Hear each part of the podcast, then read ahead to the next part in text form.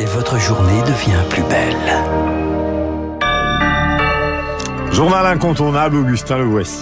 Une deuxième journée de mobilisation contre la réforme des retraites. Elle a commencé avec des baisses de production électrique cette nuit, l'équivalent de trois réacteurs nucléaires. Elle va continuer avec des manifestations dans toute la France. Les syndicats espèrent une mobilisation plus forte que celle du 19. La, confrontation se joue aussi à l'Assemblée depuis hier avec l'examen du texte en commission et des inquiétudes dans la majorité sur le nombre de députés de droite ou euh, de cette majorité qui s'abstiendront ou qui voteront contre le texte. Dans la majorité, ils seront exclus, prévient ce matin le premier vice-président du groupe Sylvain Maillard sur France Info avec Lapsus en prime. Aucun député Renaissance ne votera, euh, ne votera pas cette réforme. On s'est engagé, nous. Moi, j'ai fait campagne avec, sur mon tract, même 65 ans. Je crois que c'est bien de respecter ses promesses électorales. Hein. Quand vous êtes en campagne, vous faites des promesses. On a fait cette promesse, il faut le faire. Et du côté des syndicats, ils se réuniront à 18h pour décider d'une éventuelle prochaine journée de manifestation. Le ministre de l'économie salue ce matin les capacités de résistance de l'économie française en 2022. Réaction à la publication des chiffres de l'INSEE, 2,6% de croissance l'année dernière, mieux qu'espéré. Le début de 2022 a été marqué par la reprise après la crise sanitaire. L'activité s'est ralentie à la fin de l'année.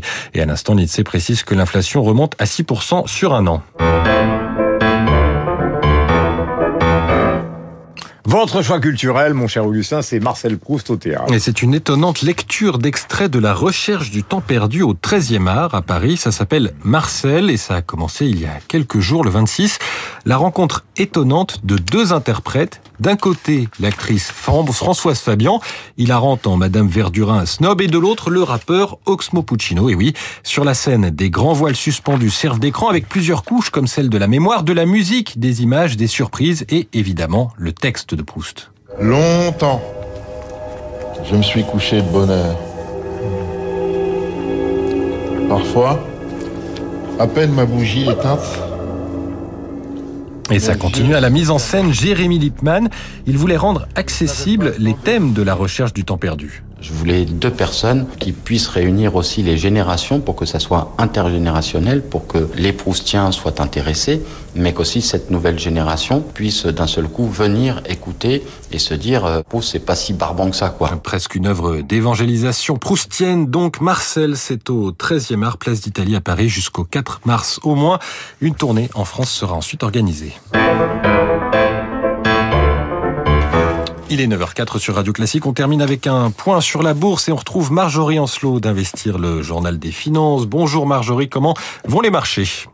Bonjour Augustin, bien comme hier, le CAC 40 est en petite baisse, moins 0,3%. Il y a un changement d'humeur par rapport à la semaine dernière quand la bourse a rallié de nouveaux sommets de presque un an, profitant du silence radio des banquiers centraux qui n'ont pas le droit de s'exprimer plusieurs jours avant les réunions de politique monétaire. Et ça y est, c'est cette semaine que la Fed, la Banque centrale américaine et la BCE vont rendre leur dernier verdict sur les taux. On attend aussi celui de la Banque d'Angleterre. Grosse, grosse semaine donc d'un point de vue monétaire au cours de laquelle le coût de l'argent va encore être augmenté. Les banquiers centraux vont aussi certainement prévenir une nouvelle fois, même si la bourse a bien du mal à l'entendre, que d'autres relèvements de taux sont à attendre dans les prochains surtout en zone euro. L'inflation en Espagne a montré une réaccélération surprise en janvier, signe que le combat contre l'inflation n'est pas fini.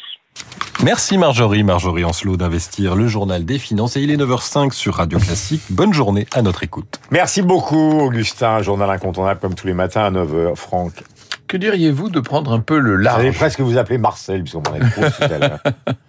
Ah, j'avoue que je, Mais non, vous n'êtes pas j'accepte, asthmatique et vous n'avez pas encore écrit sept tomes irremplaçables. j'accepterai cette, cette paternité, mais pas du tout la comparaison, bien sûr. Alors, euh, j'ai décidé d'aller loin ce matin, c'est pas mal, non? Géographiquement Oui, géographiquement, et puis Ah. dans le temps aussi, d'ailleurs, puisque nous allons remonter au XVIIe siècle et nous, que nous partons